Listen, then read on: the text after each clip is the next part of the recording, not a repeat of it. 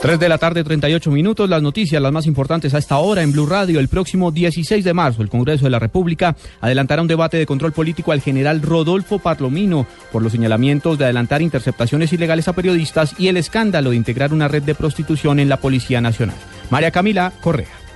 La representante a la Cámara del Centro Democrático, Tatiana Cabello, citó a un debate de control político al general Rodolfo Palomino, director de la Policía Nacional, el próximo 16 de marzo al inicio de las sesiones ordinarias del Congreso. Citamos al ministro, a la cúpula de la policía, obviamente al general Palomino y a esa comisión de alta gerencia que nombró el presidente de la República para que nos expliquen tres cosas, como lo dijo hoy el procurador el aumento injustificado del patrimonio del general Palomino, la comunidad del anillo y una cosa muy importante y es las interceptaciones o chuzadas ilegales a los periodistas. Dijo que es incoherente que el gobierno llame al general Luis Martínez a calificar servicios, quien asegura tiene una hoja de vida intachable y en lugar proteja al general Rodolfo Palomino, quien tiene graves denuncias. María Camila Correa, Blue Radio.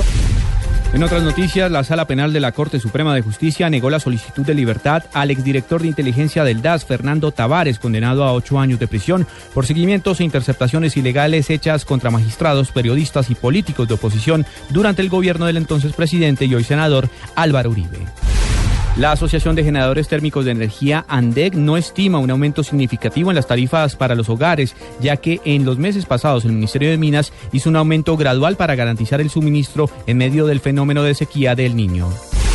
La Asociación Colombiana de Oficiales en Retiro de las Fuerzas Militares, ACORE, informó que el almirante en retiro, Gabriel Arango Bachi, renunció a la postulación para ocupar la presidencia de la agremiación para el periodo 2016-2018. En información internacional, el Parlamento de Venezuela, controlado por la oposición, comenzó a discutir en primer debate una amnistía para presos políticos en medio de un fuerte choque con el gobierno de Nicolás Maduro por su decisión de apurar una vía legal para cortar al, el mandato del actual mandatario. Ampliación de estas y otras informaciones en blurradio.com. Continúen con Blog Deportivo.